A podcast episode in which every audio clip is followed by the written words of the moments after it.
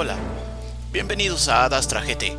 Este es su podcast de ciencia y tecnología. Yo soy Charlie y juntos vamos a explorar los confines del universo, desde nuestras cocinas en casa hasta los agujeros negros en el centro de las galaxias. Abróchense sus cinturones y acompáñenme, porque nuestro viaje empieza aquí. ¡Vamos!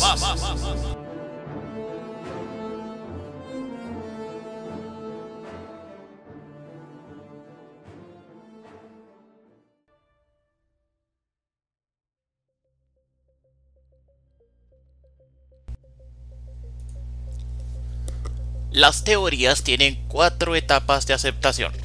La primera, estas son tonterías sin sentido. La segunda, esto es interesante, pero perverso.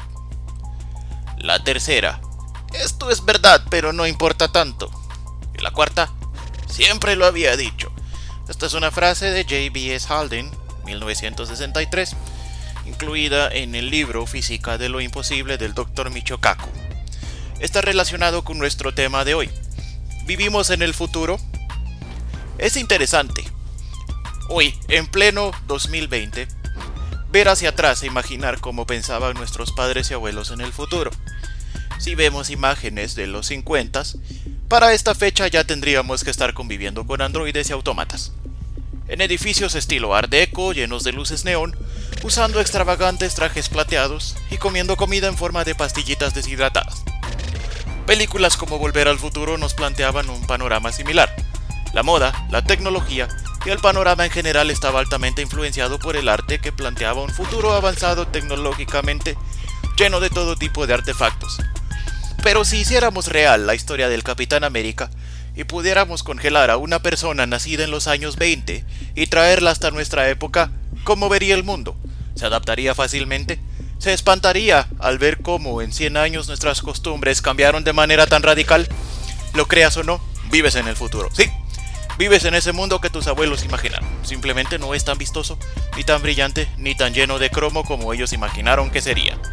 Desconozco que tan joven sea la persona que está escuchando este episodio, pero hace unas cuantas décadas no teníamos una supercomputadora en nuestras manos con acceso a una biblioteca con todo el conocimiento que los seres humanos hemos adquirido a lo largo de más de 4.000 años de historia. Así es, tu teléfono sirve para algo más que tomarte selfies haciendo boca de pato, tomarle fotos a esa deliciosa hamburguesa con triple queso o para entretenerte en esas noches frías y solitarias con tu mano como única compañera fiel. Piensa en lo siguiente. La computadora que puso la misión Apolo en el espacio era del tamaño de una habitación y tenía una centésima parte de la capacidad de procesamiento que tiene tu computadora de casa. Eso es algo que me ha sorprendido cuando analizo nuestro avance tecnológico, la tendencia a la miniaturización. Cuando pensamos en avances tecnológicos, a menudo imaginamos equipos electrónicos ultramodernos y ultracomplejos, pero el avance tecnológico que hemos visto a lo largo de estos 100 años cubre todos los aspectos de la vida del ser humano, desde tus zapatos, que ahora probablemente sean hechos con una impresora tridimensional, hasta tu casa, que incluye aleaciones metálicas ultra resistentes, ventanas aislantes y térmicas, y todo tipo de dispositivos que ayudan a que tú, mi querida papita de sofá, pueda ordenar esa deliciosa pizza, hacer el supermercado o poner tu música favorita sin tener que moverte de la comodidad de tu sillón. Tus alimentos están hechos con cepas y modificaciones genéticas que los han hecho resistentes al clima, a las hambrunas, a las pestes y que aumentan su rendimiento en porcentajes muy altos. Todo para que nosotros los seres humanos podamos seguir viviendo cada vez más cómodos y más felices. Y bueno, hasta aquí esta pequeña reflexión.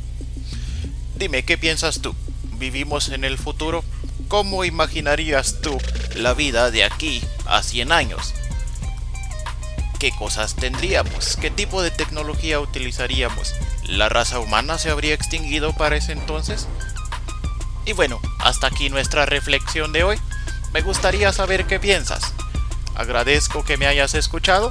Te espero la próxima semana en nuestro podcast acerca del universo Adastra GT. Hasta, las, estrellas.